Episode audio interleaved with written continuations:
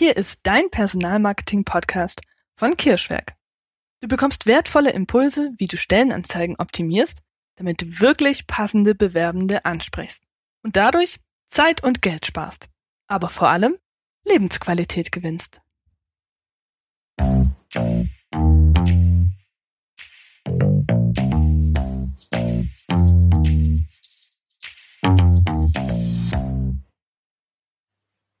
Hallo lieber Tobi, herzlich willkommen im Kirschwerk Podcast. Hallo Nina, schön, dass ich da sein darf. Na, auf jeden Fall. Vielleicht ganz kurz zu dir. Du warst viele Jahre Führungskraft in der Softwareentwicklung in einem mittelständischen Unternehmen und heute hilfst du als Berater und Coach Unternehmen dabei, Stellen speziell in der Softwareentwicklung schneller und mit weniger Aufwand zu besetzen.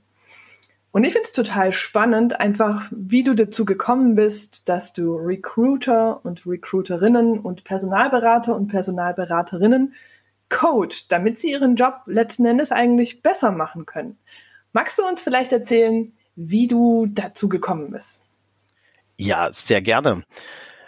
Eigentlich hat das Ganze damit begonnen, dass ich natürlich als Kandidat, ähm, also quasi Teil der Zielgruppe am Anfang als Java-Entwickler durchaus auch schon häufiger genervt war ähm, von Anfragen, die so gar nichts mit meinem Profil zu tun hatten und ich mich immer gefragt habe, wie kommt das? Das war so der erste Berührungspunkt und dann später natürlich ähm, durch das, dass ich als Führungskraft die Aufgabe hatte, mein Team auf und auszubauen, also zusammen mit meinem Team. Und dann kommst du natürlich unweigerlich mit den Prozessen in Berührung, mhm. du kommst stärker in Kontakt, ähm, du rekrutierst auch selbst, du schreibst selbst Stellen aus und dann fängst du, wenn du wie ich bist, ähm, irgendwann an, dir Fragen zu stellen. Und vor allem, es liegt nicht in meiner Natur, mit dem Finger drauf zu zeigen und zu sagen, ja, die sind doof oder, oder die machen ihren Job schlecht, sondern ähm, ich habe mich echt gefragt, können die das eigentlich überhaupt leisten, was jeder ähm, von denen erwartet? Weil schließlich sind es ja mhm. keine Softwareentwickler. Ne? Man ist ja selber in seiner Bubble so drin ja. und versteht ja oder sieht ja gar nicht oder ist auch vielleicht in dem Moment gar nicht bereit dazu zu sehen, ob denn mein Gegenüber das überhaupt erreichen kann, was ich von ihm erwarte. Und das war eigentlich so ein bisschen der Startschuss und ich erzähle die Geschichte ganz gerne, weil tatsächlich hat eine Dame, ähm, eine Recruiterin, mich telefonisch kontaktiert und die hat das aus meiner Sicht erstens so wertschätzend, zweitens so gut vorbereitet gemacht. Also die mhm. wollte mich rekrutieren, mhm. ähm, dass ich ihr direkt ein Kompliment machen musste direkt am Telefon. Also ich fand das echt super. Und dann sind wir auch so ins Gespräch gekommen und es war super interessant, ähm, weil sie dann tatsächlich auch mal offen gesagt hat, dass das erstens nicht einfach ist, uns mhm. Softwareentwickler zu verstehen, weil wir, das ist natürlich ein unglaublich weites Feld. Und zweitens, dass es auch ihr oder den Leuten in der Regel niemand beibringt. Mhm. Und dann habe ich, ich würde sagen, fast schon impulsiv gesagt, doch ich. Was in dem Gespräch? In diesem Gespräch. Und so hat sich das dann entwickelt, dass wir uns tatsächlich ein paar Wochen später auf einer Karrieremesse getroffen haben mit ihrem Chef, direkt ein Gespräch ausgemacht haben und das war eigentlich das Pilotprojekt des heutigen Trainings. Dein Ernst? Genau so lief das ab. Und ähm, ja, äh, wie es halt bei einem Pilot so ist, jetzt hockst du in der Tinte, weil jetzt musst du liefern. Ne? Also kannst ja jetzt nicht zurück, äh, würdest ja dein Gesicht verlieren. Also habe ich mich tatsächlich hingesetzt und habe versucht, in den ähm, ersten Versionen tatsächlich mich in die Lage zu versetzen, was wäre denn, wenn ich nicht Softwareentwickler wäre? Also mhm. was müsste ich denn eigentlich erstmal wissen? Ähm, und habe dann eben angefangen, eine erste Version dann dort auch ähm, zu machen und mit denen durchzugehen. Und das waren total tolle ähm, Trainingssessions, weil auch die Dankbarkeit unglaublich mhm. ähm, stark war, weil wir natürlich einfach im Dialog waren. Und wenn, mhm. wenn du ja auf meine LinkedIn-Seite gehst, merkst du das ja auch, also da habe ich ja auch immer stärker rausgearbeitet, dass es mir eigentlich darum geht, eine Brücke zu bauen und Dialog mhm. herzustellen, weil ich glaube, erst dann klappt das. Ja, so kam das und so hat sich das dann weiterentwickelt und ich glaube, ich konnte einfach in dieses Prozedere oder in diese Entwicklungsphase ganz gut einbringen, dass ich ja selber rekrutieren musste. Also ich bin ja mhm. selber aus dem Fachbereich heraus quasi, ähm, ich, ich nenne es immer ganz gern, habe ich Sofa-Recruiting betrieben, so nach dem Motto, einer war auf meinem Social-Media-Profil, äh, ist Zielgruppe, den schreibe ich sofort an. So. Ja. Und das hat gut funktioniert. Das mhm. hat gut funktioniert. Warum hat das gut funktioniert? weil wir auf Augenhöhe miteinander reden konnten. Richtig. Und da versuche ich eben, ähm, und das klappt bisher vom Feedback her ganz gut, eben meinen Kundinnen und Kunden zur Seite zu stehen, Dinge zu erklären, so dass sie genau diese Augenhöhe herstellen können. Mhm. Also ich kann das sehr, sehr gut nachvollziehen, weil ähm, ich habe ja ursprünglich Informationsdesign studiert und war sieben Jahre lang fest angestellt im Bereich Usability Engineering. Also vielleicht ganz kurz dazu, was das ist. Man äh, sorgt dafür, dass Benutzeroberflächen intuitiv bedienbar sind. Und da ist man die Schnittstelle zwischen Projektmanagement, zwischen Kunde, zwischen Design, Designer ähm, und aber auch Softwareentwicklung. Und das stelle ich immer wieder fest, Software entwickelnde Personen, wenn das gendergerecht korrekt ist, die sprechen eine ganz andere Sprache. Und ich begleite ja bis heute Unternehmen als Usability Engineer und das stelle ich immer wieder fest, wie diese Menschen dann aufgehen und wie diese Menschen sich einfach gehört und gesehen und verstanden fühlen, wenn man in Anführungszeichen deren Sprache spricht. Und das ist der entscheidende Punkt, weshalb auch nur jemand wie du diese Schnittstelle einnehmen kann und da dafür sorgen kann, dass die sich in Anführungszeichen äh, gegenseitig oder miteinander verstehen. Absolut. Und ich glaube, oft haben wir auch das Thema, wir neigen ja immer dazu, wir wollen es immer vereinfacht sehen. Ne? Wir nehmen gerne unsere Schubladen raus und ähm, äh, kategorisieren gerne, so nach dem Motto, das sind alles Softwareentwickler, das sind alles äh, User Experience Designer. Genau. ähm, und natürlich ist es verständlich, dass wir das tun, weil es uns vieles einfacher macht. Gleichzeitig mhm. ähm, wollen aber genau diese Menschen, das sind ja Experten. Absolut. Die wollen nicht als Einheitssuppe betrachtet werden, sondern sie wollen erstens, und ich glaube, das ist, also ich erlebe das gerne, ähm, sie wollen in erster Linie auch als Mensch wahrgenommen werden. Jetzt denkt sich vielleicht mhm. der eine oder andere Hörer da draußen so, ja klar, äh, wollen wir doch alle. Äh, mhm. Aber es passiert tatsächlich sehr häufig nicht. Ich stelle immer ganz gerne im Training die Frage, wenn ihr an Softwareentwickler denkt, was ist das Erste, was euch einfällt? Und was kommt da? Und das Erste ist meistens Nerd und komisch, seltsam, je nach Region, wo ich jetzt gerade unterwegs bin. So.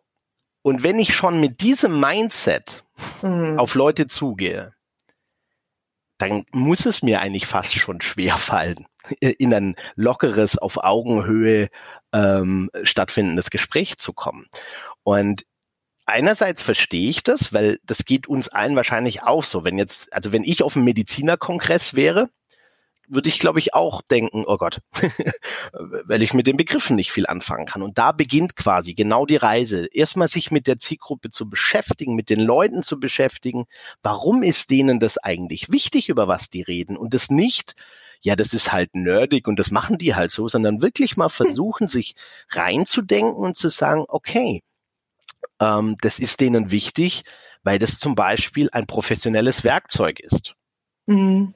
Und wenn du, wenn du dich selbst als Profi siehst, dann willst du dich natürlich auch mit professionellen Werkzeugen beschäftigen und nicht mit dem Klumpatsch, sag ich mal so. Also, und wenn dann aber jemand um die Ecke kommt und sagt, ja, wieso, das kannst du doch aber auch mit dem, äh, keine Ahnung, Akkuschrauber ähm, hier vom Billigbaumarkt reinschrauben, dann fühlst du dich, glaube ich, nicht wertgeschätzt. Und mhm. ich, ich glaube, das ist schon so dieses, also beginnt bei der Sprache, so wie du sagst. Ja. Und da davor beginnt es aber eigentlich ja schon beim Verständnis der Zusammenhänge. Ne? Also Auf einfach die Welt ein bisschen zu begreifen, in denen sich ja. die Leute ähm, bewegen. Ja. Und ja, da setze ich an. Okay, Ähm, jetzt hast du dich ja praktisch entwickelt vom Studierenden zum Softwareentwickler zur Führungskraft und jetzt ähm, bist du Coach. Und wie wird man das? Ja, das ist lustig.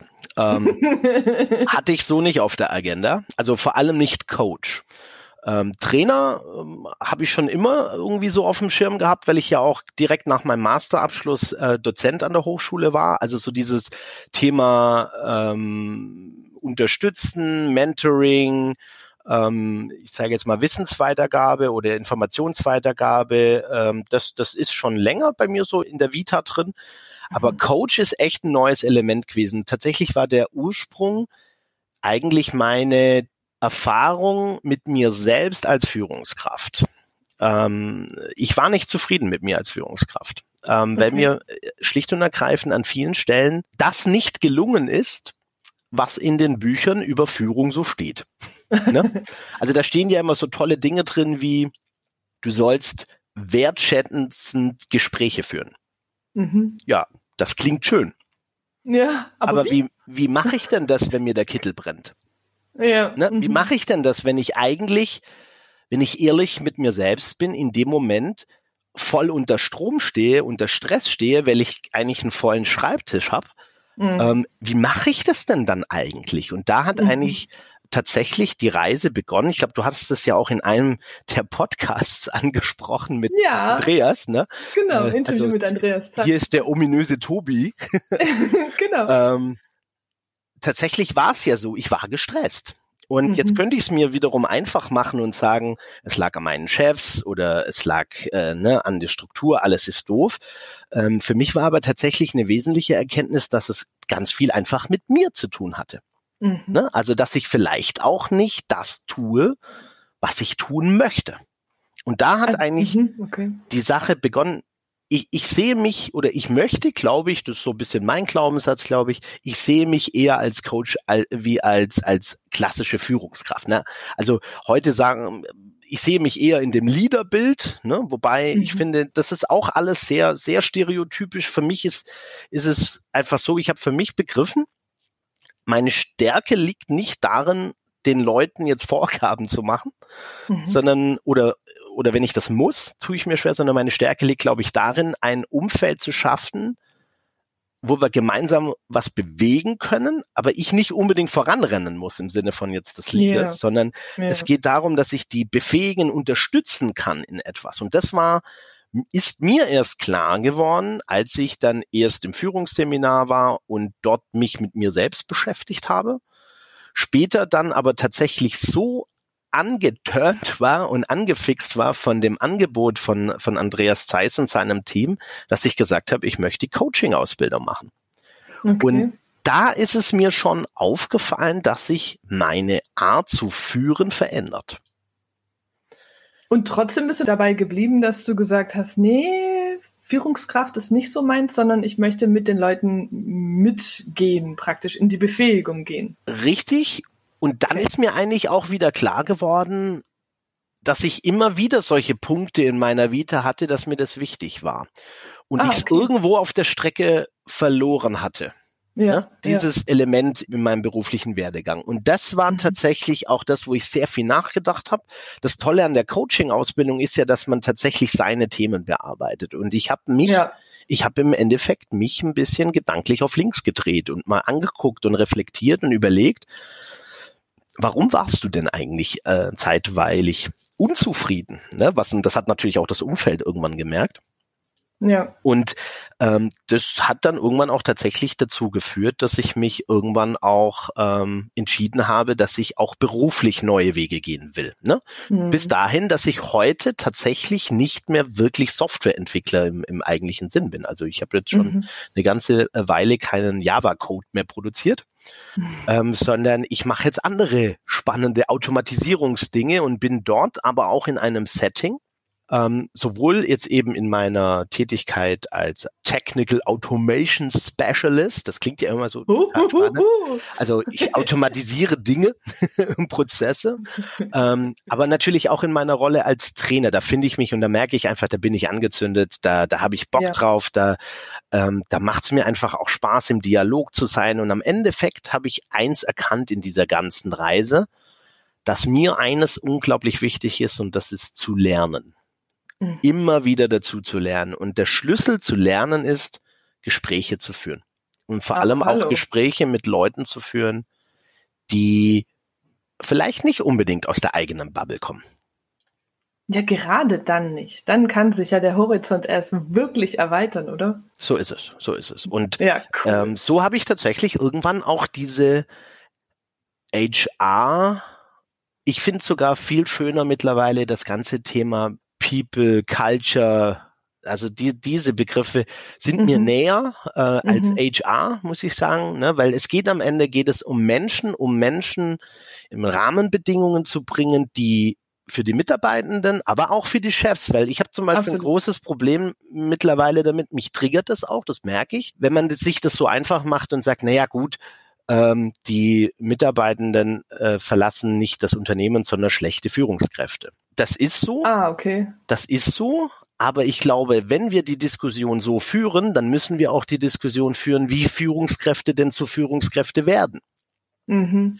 Und das ist eben leider sehr häufig, ich habe es in meinem Umfeld, bei mir selbst erlebt, dass das sehr häufig nichts mit Befähigung zu tun hat, sondern eigentlich eher mit dem Umstand, okay, du bist fachlich ganz gut und du musst jetzt nicht unbedingt im Keller sitzen, um deine Arbeit zu machen. Du kannst vielleicht auch mal zwei, drei gerade Sätze äußern. Also wirst du Führungskraft. Also, wenn man jetzt äh, in bestimmte Branchen schaut, dann sind es oft tatsächlich die Fachexperten. Genau. Aber das ist nicht zwangsläufig gute Führungskräfte. Aber vielleicht heben wir uns das für eine andere Podcast-Folge auf. Sehr gern. Schon mal Notiz gemacht. Ähm, genau. Kommen wir nochmal zurück aufs Recruiting. Was würdest du denn sagen? Was sind aus deiner Sicht jetzt allgemein gesprochen ähm, klassische Fehler, die da im Recruiting gemacht werden? Was fällt dir da so auf? Oder was fiel dir auf? Also was ich so wahrnehme, ich, finde den Begriff Fehler immer so ein bisschen, das ist klar, das ist wirksam, aber ich, ich finde, ja, also was mir auffällt, ähm, wenn ich es beobachte, wenn es nicht so gut klappt, ist, ähm, dass es oft schon damit beginnt, dass eigentlich gar nicht so richtig klar ist, wer denn da gesucht wird. Und zwar mit wer meine ich eben das komplette Paket. Ich rede immer ganz gern dann von einem Match-Stack. Also nicht nur Tech-Stack oder Skillset, sondern wirklich Match-Stack. Also was muss diese Person in seiner Gesamtheit ausmachen, damit er zu uns als Unternehmen passt? Also wie so eine Art Avatar oder wie so eine Persona aus ja, Engineering. Ja, wird man äh, so machen. So arbeite ich auch ganz gerne, zumindest mhm. als Ausgangspunkt, dass man sich einfach mal im Klaren ist, wer passt zu uns, was muss der können oder mhm. was muss sie können mhm. und ähm, da drauf aufgesetzt auch eine gewisse Strategie. Warum brauchen wir den eigentlich? Ne? Wir sind sehr, sehr häufig sehr reaktiv. Ne? Uns fällt dann auf, oh Mist, wir brauchen ja Leute für das, was wir uns vorgenommen haben und dann rennen wir los. Mhm. Aber statt dass wir im Vorfeld erstmal sagen, okay, wie sieht denn eigentlich unsere Strategie aus? Wo wollen wir hin? Welche mhm. Leute mhm. brauchen wir dafür? Was müssen die kennen? Und dann passiert meistens eins, wenn wir dann den Aufwand scheuen, machen wir eine Stellenanzeige. Und mhm. dann suchen wir die eierlegende, ne? Genau. So. Da ist dann alles drin. Mhm. Ähm, also aus Sicht des Fachbereichs sogar gut, weil das ist auch was, was ich gerne transportiere. Ich kann ja jetzt nun die Brille auch aufsetzen. Ne? Ja, genau. Ähm, wenn man mich fragt, was sollte die Person denn können, dann packe ich erstmal meinen Werkzeugkoffer aus und zwar alles. Wenn ja, ich, ich gehe ja davon aus, morgen also der braucht das nicht jeden Tag oder, oder die, mhm. die Person braucht das nicht jeden Tag. Aber wenn ich jetzt so gefragt werde, dann sage ich, ja, einmal im Jahr muss der vielleicht auch in unserer Cloud-Umgebung was machen. Also schreibe mhm. ich Cloud Computing hin.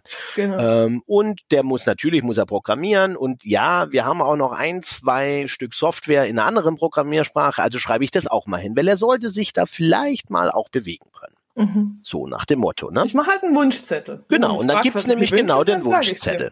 Genau. Und jetzt kommen interessante Effekte. Entweder ist, ich sage jetzt mal, die, die Personalexpertenseite dann so, dass die, die die Marketingbrille aufsetzen und dann sagen, ja, da streichen wir alles raus.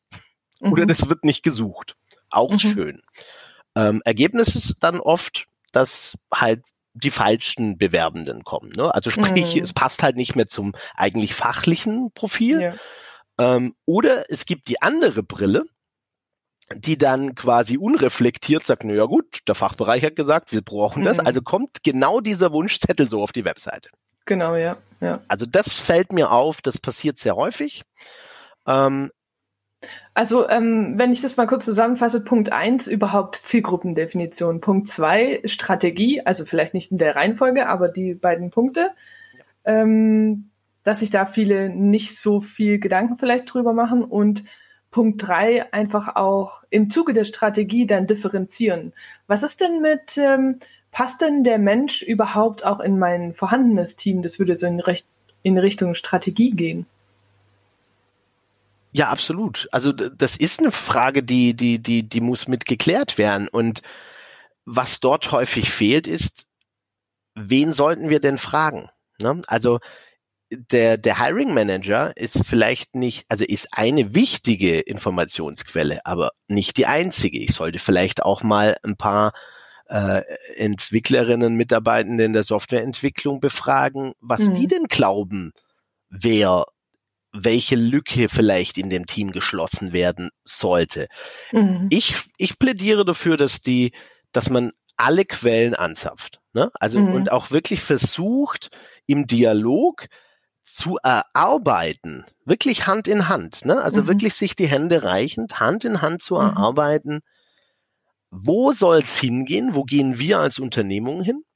Mhm was für Menschen benötigen wir dafür? Weil wir haben ja auch unterschiedliche Aufgaben, unterschiedliche Phasen, in denen wir uns bewegen. Ne? Es gibt, es gibt ja, ich sag's jetzt mal schlicht und ergreifend Daily Work und das muss auch jemand machen. Also wir können auch nicht immer nur über Leuchtturmprojekte und grüne Wiese reden, ne? sondern es gibt halt auch einfach die, vielleicht etwas langweilig anmutende tägliche Arbeit, die aber auch gemacht werden muss. Und da gibt es auch Menschen, die das gerne tun, die sich mhm. da wohlfühlen, die nicht jede Woche was Neues wollen. Genau. Genauso wie es die Menschen gibt, die sagen, boah, wenn ich eigentlich zwei Tage dasselbe machen muss, kriege ich schon Plack.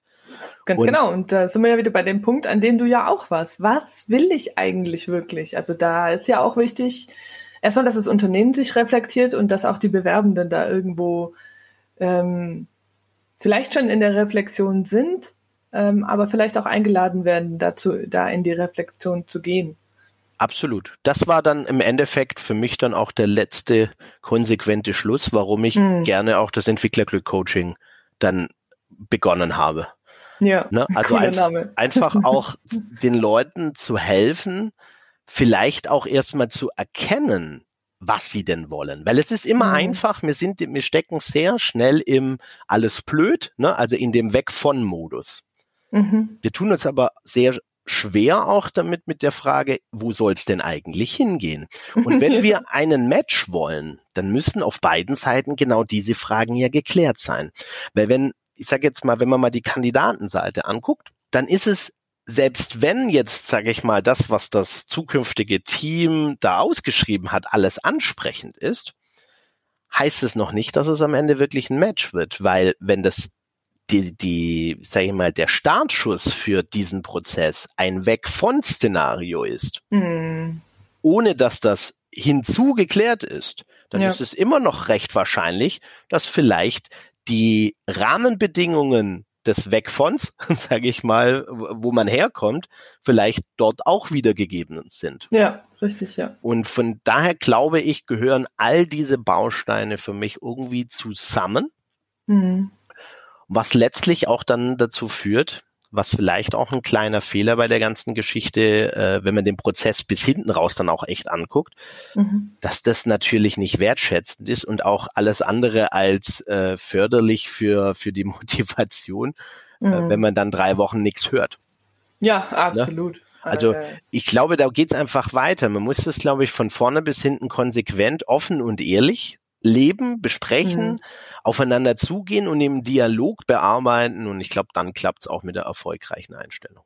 Absolut. Und das Spannende finde ich, was man gerade bei dir auch raushört, wenn du das so beschreibst, ist ja wirklich ein Prozess, wo man sich intensiv damit befasst. Die meisten Unternehmen, also mittlere, kleinere schon auch, aber vor allem mittlere und größere Unternehmen, kennen diesen Prozess, kennen den in und auswendig, nämlich wenn es darum geht, wie finde ich Neukunden. Da setzt man sich stundenlang zusammen in einem interdisziplinären Team, von dem du auch gesprochen hast, ähm, und schmiedet Strategien und schaut, ähm, wie genau, also ne, wer ist meine Zielgruppe? Wie genau ist unsere Strategie? Wie gehen wir dann Schritt für Schritt vor? Und wir fragen alle, die nur annähernd damit zu tun haben, ähm, was sind deine Meinungen, was sind deine Aspekte dazu, um den Gesamtprozess dann zu einem Erfolg zu führen. Und letztendlich ist es genau das Gleiche, was wir heute eben in der, ja, einfach im Recruiting auch machen dürfen, weil sich dieser Markt einfach gewandelt hat vom ähm, Arbeitgebermarkt hin zum Arbeitnehmermarkt. Bin ich absolut bei dir. Ähm, Nina, das ist, die Candidate Journey oder die Employee Journey, jetzt kommt man immer drauf an, welchen Teil des Prozesses man dann eben jetzt in den Fokus nimmt. Ich denke mal, äh, Employer, Employee, äh, also Employer Branding, Employee Journey, das sind einfach Aspekte, die sind ja daraus aus Marketing letztendlich, aus dem kundenorientierten Marketing ja angelehnt. Ähm, ohne das geht's nicht. Und ich habe tatsächlich mal vor, vor glaube ich, einem Jahr oder so auch in einem Telefonat ähm, sind wir da drauf gekommen, haben wir gesagt, was würde denn eigentlich passieren, wenn wir unsere Mitarbeitende wie Kunden behandeln würden? Ganz genau. Und genau das äh, geht, zahlt auf dieses Konto ein, das du gerade angesprochen hast. Auf der einen Seite machen wir einen riesen Trubel und Aufwand und Prozessoptimierung, Funnels und sonst irgendwas, ne, um Kunden zu gewinnen, haben aber ganz oft noch nicht verstanden, dass Mitarbeitende ein elementarer Schlüssel zum Bedürfnisbefriedigung auf Kundenseite sind und damit eigentlich das gleiche Recht hätten, genauso umworben zu werden. Absolut. Jetzt sind wir irgendwie schon wieder vom Weg abgekommen, aber nichtsdestotrotz super spannend.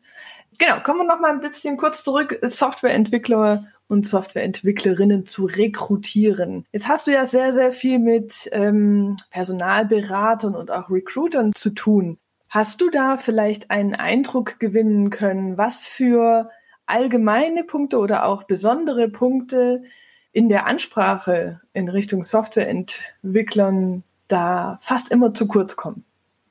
Ich glaube, was, was häufig ein Problem ist, ist die fehlende Kompetenz, das Profil, den Lebenslauf in seiner Gesamtheit zu verstehen von den Menschen. Na, also es, äh, sehr häufig erlebe ich halt noch, weil man eben nicht aus diesem Fachbereich kommt, ähm, vielleicht auch wenn man noch recht jung ist in, in, in dieser Aufgabe, mhm. dass, dass dann schlagwortbasiert angeschrieben wird. Ne? Also Beispiel ähm, erzähle ich ganz gerne äh, aus meinem Netzwerk ähm, eine sehr sympathische Dame, die im, sag mal so in dem Feld Cybersecurity unterwegs ist. Mhm. Und die hat halt ähm, ein Werkzeug, also ein Tool des äh, Cybersecurity-Spezialisten nutzen, mhm. in ihrem LinkedIn-Profil stehen und da steht halt Linux. Okay. Und angeschrieben wurde sie für eine Linux-Administratorenstelle. Ah. Weil es steht halt Linux. ja, okay. Jetzt müssen wir fair sein. Ähm, also es wäre nicht gerecht, wenn wir diese Kritik jetzt quasi über den ganzen Berufsstand der Recruiter und Personalberater Nein, da draußen nicht. stülpen würden. Da gibt's richtig gute, die sich richtig Arbeit machen, bis ja. hin zu, so wie es im Sales halt auch ist. Ne? Es gibt ja. die richtig guten, vorbereiteten, äh, das ist da außer, aber das beobachte ich schon und das ist auch das, was sich sehr ähm, wenn man auch in den Social äh, Media Kanälen mal so ein bisschen ähm, reinhorcht, wenn sich Entwickler mal zu Wort melden, was sie ja gar nicht so häufig tun. Ne? ja. Aber wenn sie sich zu dem Thema Personalprozesse zu Wort melden, dann kommen die Personalexperten nicht immer sehr gut weg. Mhm. Und wenn man diese Beiträge dann mal ein bisschen versucht, selbstkritisch auch nochmal zu bewerten, dann kriegt man eigentlich auf dem Silbertablett serviert, was man so tun sollte. Ja, ne? stimmt, stimmt. Weil warum? Ne? Also ich, ich mache gerne mal die Sales-Analogie. Wenn ich dich anrufe und sag, hallo Nina, kannst ein Training gebrauchen. Mhm. Dann ist die Wahrscheinlichkeit relativ gering, dass du zu mir sagen wirst, ja, danke Tobias, dass du mich heute anrufst, weil ich eigentlich will mir nie jemand was verkaufen. Danke, dass du mir jetzt was verkaufen möchtest. Nein, so genau. läuft's nicht. Ne? Finden wir alle ätzend? So. Tatsächlich passiert's aber so, ich krieg ganz oft einen Job angeboten. Warum kriege ich denn nicht mal eine Frage angeboten? Also, hi, ich habe gesehen, deine Vita lässt darauf schließen, du warst jahrelang in der Java-Entwicklung unterwegs. Mhm. Wie sieht's denn aus? Hast du aktuell Interesse, dich beruflich zu verändern und wenn ja, wie? Genau. Ne? Das Oder, drückt einfach was ganz anderes aus. Es drückt Interesse und Wertschätzung aus. Genau, und dann kann man natürlich dagegen argumentieren. Und das wird auch häufig so sein, dass äh, viele Leute sagen werden, nein, ist ja aber auch legitim, aber wenn ich mich nicht okay. verändern will. Eben. Genau, und dann brauchen wir doch nicht weitermachen. Also dann stören ja. wir, dann, dann stören wir uns nicht weiter gegen und wir genau. können doch trotzdem vernetzt bleiben. Ja, wir können trotzdem Freunde sein. Ja, ja das, es klingt tatsächlich albern, aber es ist auch so. Und das ist auch, ja. glaube ich, ein, ein wichtiger Schlüssel, dass auch in diesem Element, gerade in der Ansprache von Softwareentwicklung, ich meine, das gilt, glaube ich, sogar außerhalb der Softwareentwicklung auch, ähm, ich bin aber halt natürlich in dieser Bubble Softwareentwicklung, Informatiker, ITler, sag ich mal, verstärkt unterwegs und, mhm. und da habe ich so manchmal den Eindruck, dass die da halt vielleicht noch ein Stück weit allergischer drauf reagieren, aber das mag auch mhm. einfach eine subjektive Wahrnehmung sein. Mhm. Ähm, also ich zusammengefasst, ich glaube wirklich dieses Schlagwortbasierte reinzuhauen, so nach dem Motto, ich habe halt Java gelesen, also wirst du wahrscheinlich auch irgendwie einen Java-Job suchen, mhm. finde ich kritisch, weil das halt eher dieses Modell, ich verkaufe dir was, ich weiß aber eigentlich gar nicht, was du brauchen willst, äh, brauchen wirst, äh, ist.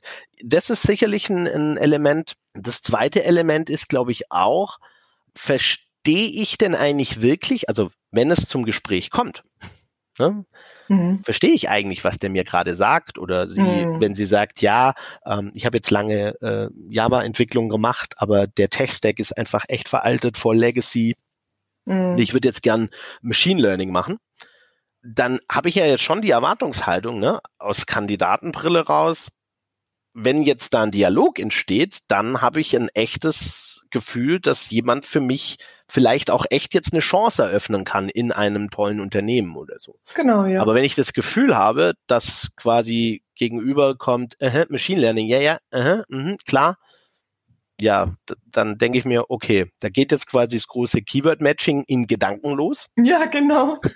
Und es geht aber eigentlich nicht mehr um das, was ich möchte. Und ich glaube, ja. das ist was, das ist zumindest meine Sicht der Dinge.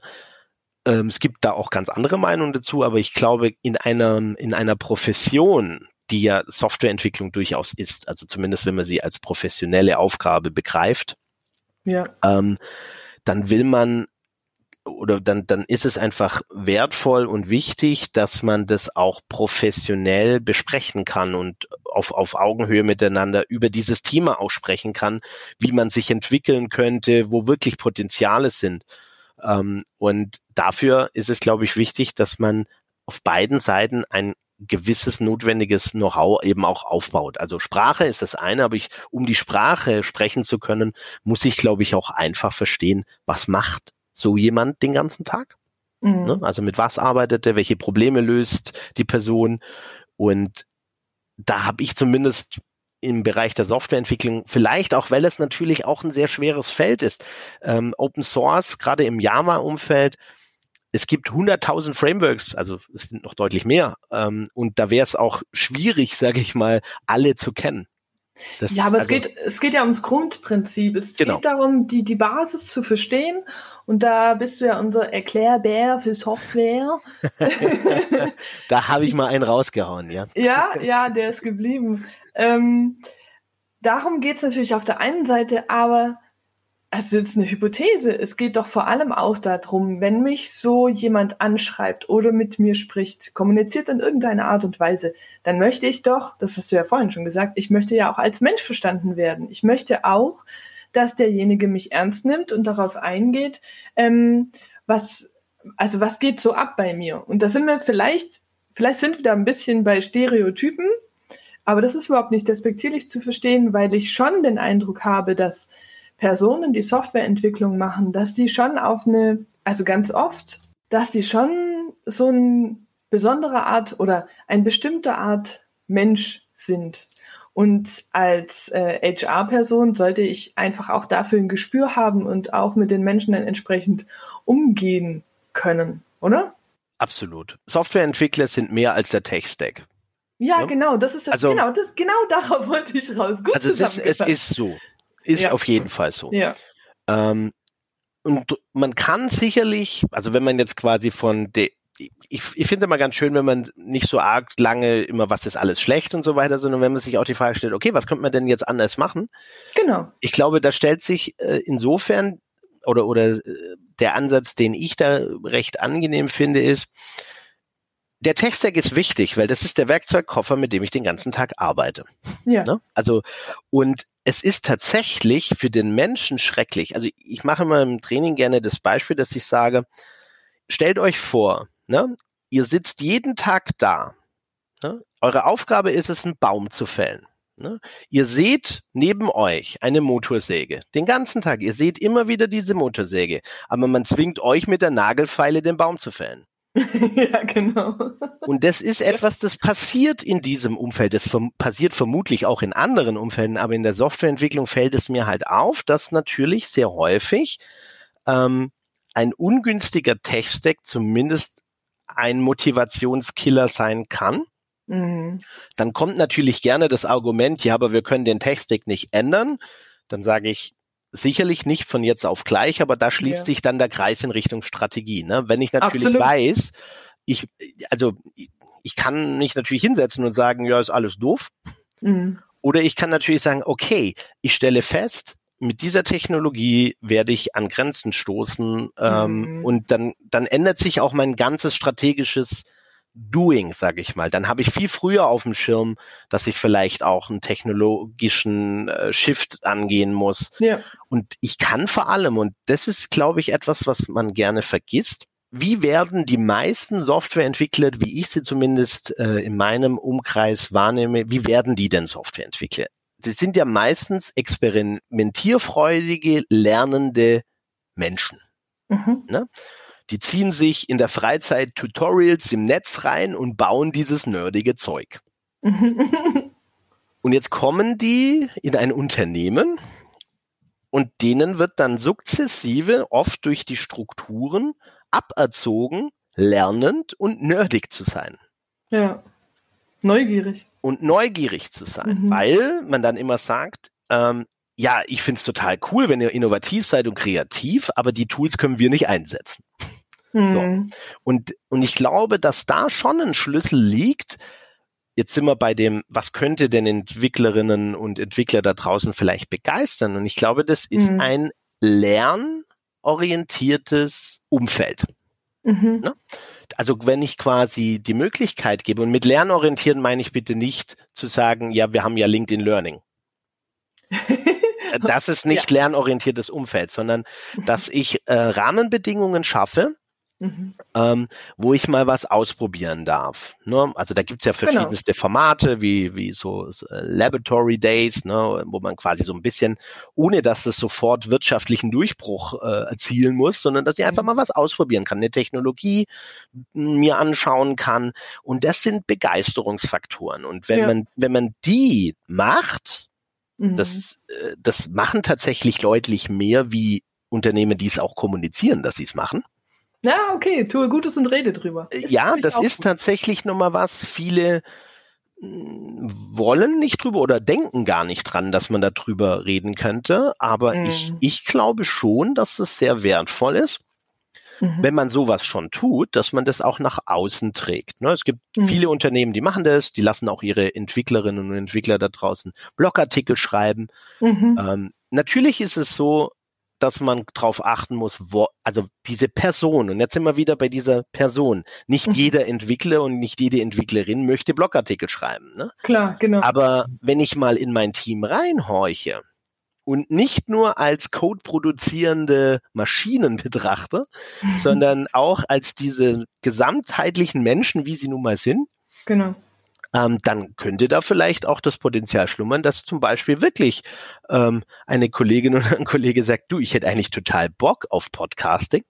Genau. Und ich würde das sogar sehr gerne machen. Ja. Aber privat fehlt mir die Zeit. So. Genau. Und dann Ja. sage ich mir, hast du alles auf dem Tablett, was du nutzen kannst, um so ein Lern-, Kommunikation, experimentierfreudiges Setting aufzubauen. Ich glaube, wir sind uns einig. Natürlich müssen die harten Rahmenbedingungen wie ein ordentliches Gehalt und so weiter, klar, das muss auch gelten. Ja, Ähm, logisch. aber ich glaube schon, dass, also wenn ich mich als Entwickler entscheiden müsste, ob ich jetzt Team Sitzsack wäre oder Team Experimentierfreudigkeit, dann wäre, würde ich lieber länger arbeiten und experimentieren, als äh, tischkickernd äh, meinen Sitzsack anzugucken. Schön zusammengefasst. Magst du noch ganz kurz uns einen Einblick darin geben, wie denn so ein Training oder ein Coaching mit dir aussehen könnte, damit wir das ein bisschen plastischer haben? Im Prinzip gehen wir einmal durch den Prozess der Softwareentwicklung durch. Ne? Also wir gucken uns quasi an, welche Phasen durchläuft äh, Softwareentwicklung, welche Prozesse laufen da ab. Da kommen dann Begrifflichkeiten wie Scrum oder Kanban, ähm, ne? was so die agilen Ansätze sind oder eben auch noch klassische Ansätze, Wasserfall, V-Modell. Einfach, wie ist so der generelle Ansatz? Ne? Was ist ein Produktlebenszyklus?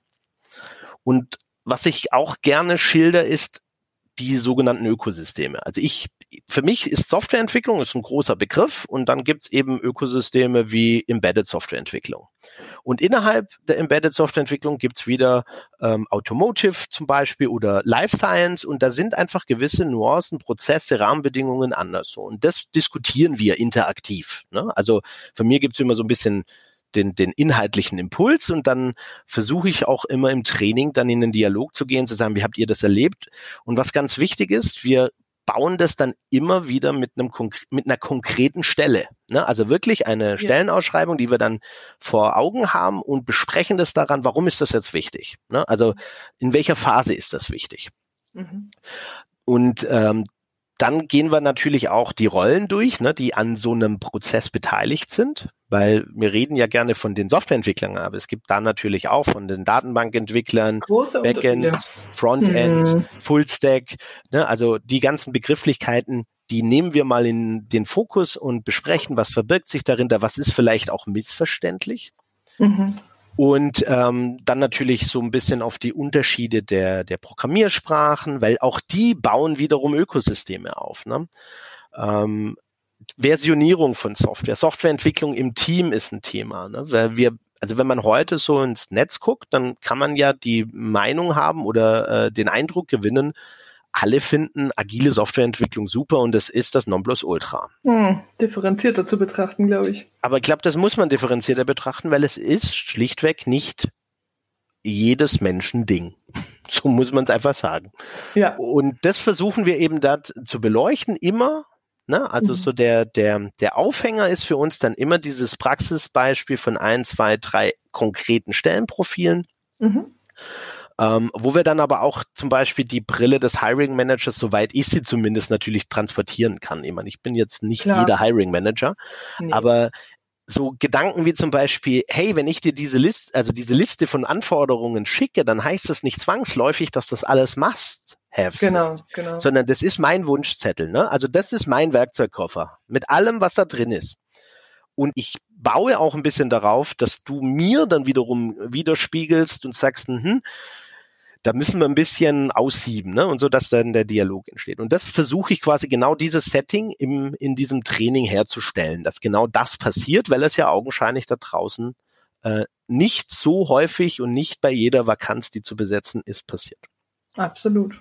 Das Ganze läuft rein online. Das ist vielleicht auch eine charmante Information. Ne? Also wir und ich habe da so ein, quasi in einem äh, ähm, Microsoft Teams Setting ähm, dann auch das ganze Material. Da können die dann auch nachlesen, Mhm. können dann auch natürlich während äh, dem Training, also nach zwischen den Sessions, ähm, können sie dann auch Fragen platzieren, die wir dann wieder aufgreifen. Also mir ist das Thema Interaktivität ähm, gewinnt immer über Hauptsache, wir haben den Stoff durchgebracht. Ja, na klar, nur so äh, nehme ich ja die Sachen auch wirklich mit und kann sie nachher auch anwenden. Also ich weiß nicht, wie viele Online-Kurse ich schon gekauft habe und äh, wenn überhaupt durchgearbeitet habe und nachher dann immer noch unzufrieden war, weil mein genau das Problem hat es halt doch nicht gelöst und ich konnte nicht in die Umsetzung gehen. Insofern bin ich voll bei dir. Allerliebster Tobi, wir nähern uns dem Ende. Und äh, wie ich das auch bei meinen anderen Interviewpartnern mache, würde ich auch dir eine letzte spannende Frage stellen. Und zwar, was sollten denn jetzt die Hörer und Hörerinnen, die dieses genau zu ihrem Thema haben, die das genau als Herausforderung haben, effizient und passend Softwareentwickler und Softwareentwicklerinnen zu rekrutieren, was sollten die unbedingt als allererstes tun, damit sie da in die richtige Richtung gehen, damit sie da besser werden? Redet so viel wie möglich mit Softwareentwickler und Softwareentwicklerinnen, ohne ihnen direkt einen Job anzubieten. Ah, also mit den Kandidaten. Ja. Hm. Ich mag diese letzte Frage. Das bringt nochmal echt was richtig Cooles aufs Tableau. Vernetzt ja, euch, klar. redet mit denen, erlebt ja. die Zielgruppe. Ja, cool. Das gleiche gilt natürlich im Bestfall dann auch eigentlich auch für die Hiring Manager, weil wie wir ja festgestellt haben, sind die ja meistens auch Fachexperten gewesen. Korrekt, ja. Irgendwann mal. Das heißt, sich vernetzen, Teil reinzutauchen, auf Meetups zu gehen, ich glaube, das ist der Schlüssel. Mhm. Ähm, das kostet Zeit, das kostet Energie, aber dann verstehe ich, was da abgeht. Und wenn ich jetzt Inhouse-Recruiter bin, zum Beispiel wirklich für meine Unternehmung, dann setze ich mich doch einfach mal mit meiner Fachabteilung hin ne? und setze mich mit denen hin, erarbeite eine Strategie, wo es hingehen soll. Und ich glaube, wenn man das konsequent macht, dann wird auf jeden Fall vieles besser. Auf jeden Fall. Eigentlich ist es so einfach, oder? Zielgruppe richtig gut kennenlernen. Und das lohnt sich und es macht einen Haufen Spaß.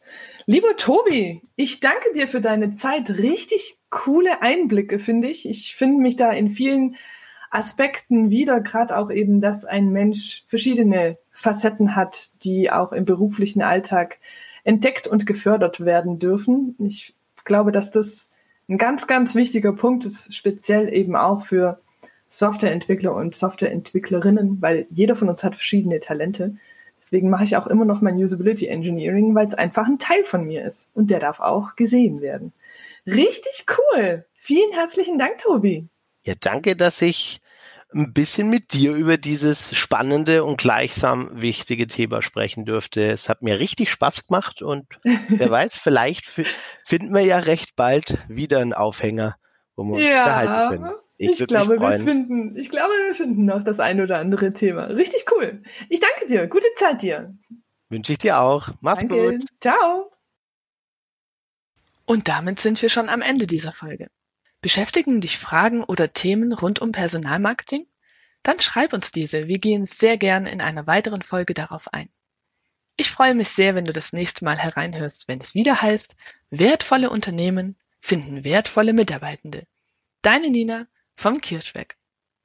Übrigens, wir stellen gern unser Wissen zur Verfügung. Daher haben wir dieses in zwei E-Books und einem Online-Kurs zum Thema Personalmarketing zusammengefasst. Wäre das was für dich? Dann schau sehr gern in die Show Notes dieser Folge. Danke dir und tschüss, bis zum nächsten Mal.